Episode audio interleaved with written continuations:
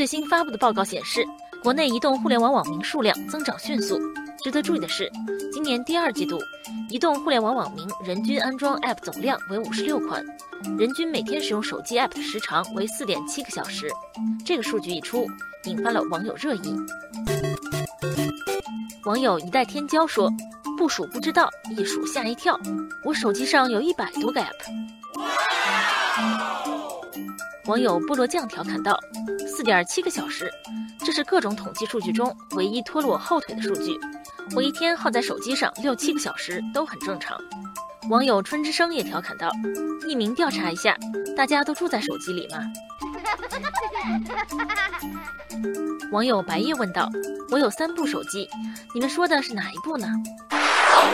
不少网友说自己的生活已经离不开各种手机应用。网友巴贝拉说。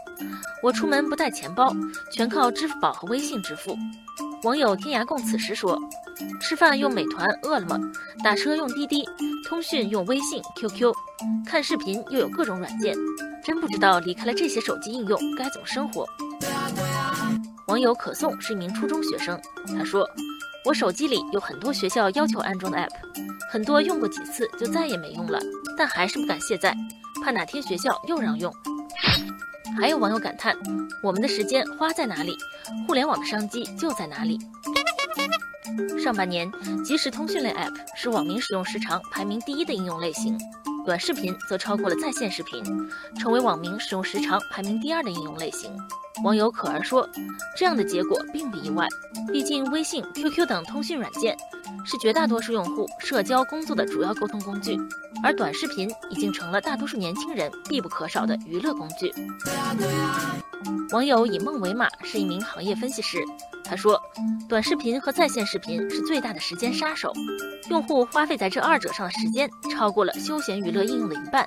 不过，由于二者具有很强的互补性。”因此，随着抖音等短视频应用使用时间不断增长，在线视频类应用受到明显冲击，使用时长呈下滑态势。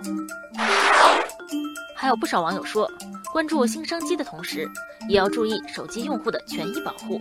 网友蓝莲花疾呼：一些手机应用恶意窃取用户信息，这个漏洞要堵上啊！网友神思者也说，还有些手机应用是强制安装、捆绑销售的。